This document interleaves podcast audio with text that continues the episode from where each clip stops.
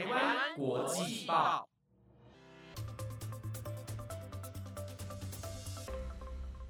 ，Hello，听众朋友们，午安，我是主持人燕珍，欢迎回到台湾国际报专题留学派。这几天的新闻呢，大多还是充斥着乌俄战争，还有全球的疫情，这些事好像都潜移默化改变了我们的生活。那我们今天是假日嘛，我们就来听点轻松的吧。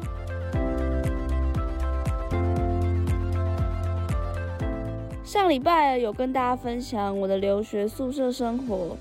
那也用了教授带我们玩的游戏去诠释，如果你在留学的时候遇到的文化冲击，你要怎么去处理，跟用什么态度去应对。那本周呢，一样是宿舍生活续集啦。我想继续跟大家聊聊，嗯，我们都用宿舍的公共空间来做些什么？那我是怎么在这些地方结交到新朋友的？还有呢，在最后也会跟台湾的宿舍做一下简单的评比。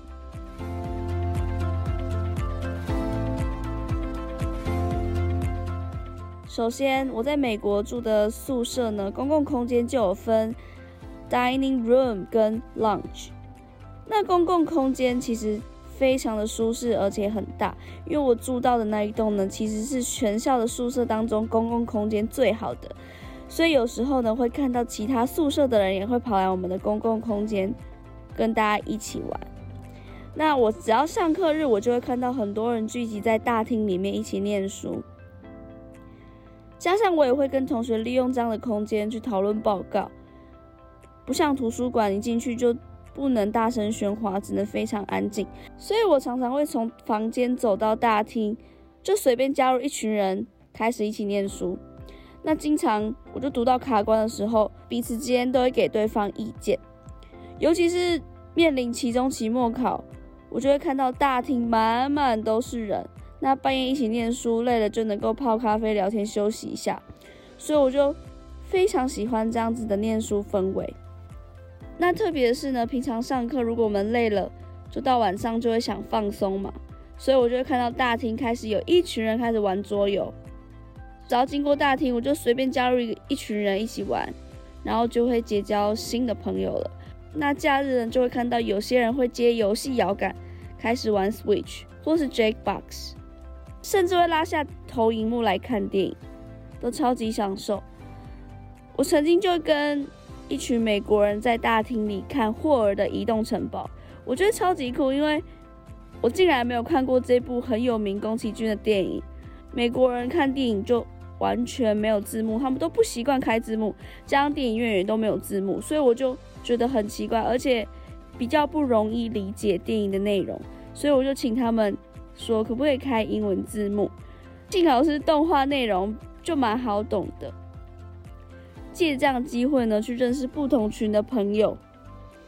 也拓展了自己的人脉，然后就跟不同的人接触，算是跳脱舒适圈的一个很大的方式吧。那我们公共空间呢，除了交易厅，还有厨房，我觉得这点超级重要的。我曾经就和其他两个台湾交换学生啊，在假日的时候就去厨房煮中式食物来吃。因为我们真的太想念台湾食物了，所以只能去超市买材料回来自己煮。但我们的厨艺都没有到非常好，可是吃到那种简单的台湾菜，当下还是觉得超感动的。因为我们吃了好几个月的美式食物后，真的对美式食物感到很疲乏，吃了自己做台湾菜都觉得思乡情感都来了。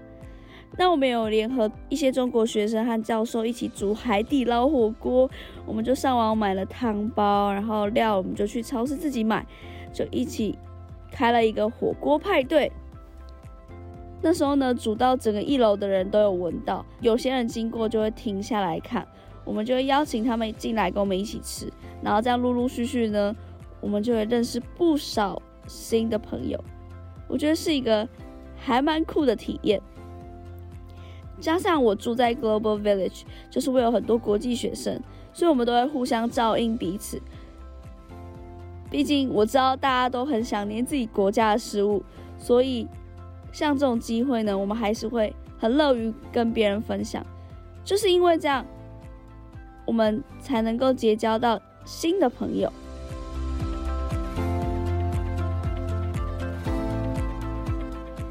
所以我觉得公共空间、交易厅啊、dining room 啊，就变成一个大家互动的地方、文化交流的地方，还有我们跳出舒适圈去结交新的朋友的地方。那讲完呢，我都利用了美国宿舍的公共空间做些什么事，就要来跟世新大学的校内移宿做一个评比。那以上言论呢，都仅针对。翻修前的宿舍，因为我知道世新这几年有把宿舍大翻修，然后在脸书上面有看到很大的广告，所以这些言论都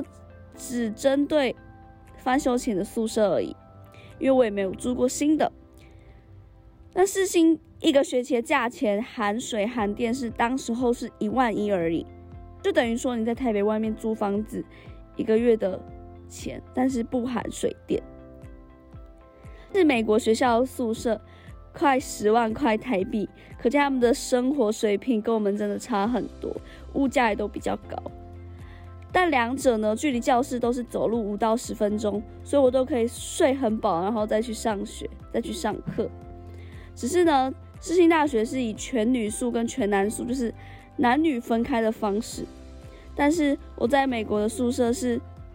男女没有分开，你甚至可以要求男生女生可以住在一起。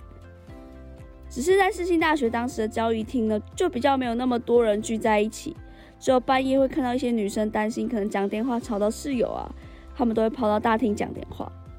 那我的室友呢就有三个，我们总共就四个人住在同一间，空间真的还蛮狭小的。老实说，就是那种。每个人都有自己的一区嘛，然后床要爬楼梯上去，书桌在下面的概念。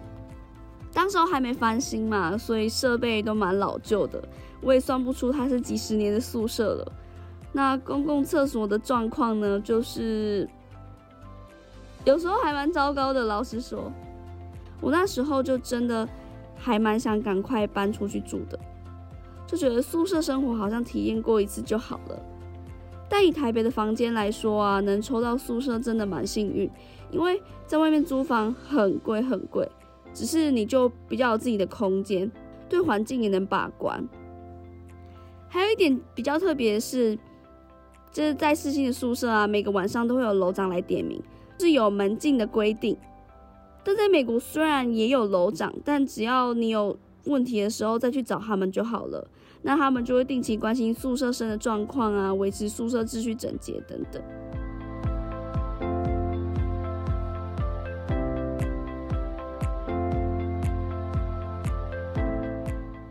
好啦，那跟大家分享我的留学宿舍生活后，今天的节目也来到了尾声。如果你喜欢我们的节目，欢迎追踪台湾国际报的 IG 以及 YouTube 频道哦。更可以私信 IG 小编给予我们回馈哦。那我们下周再见喽，拜拜。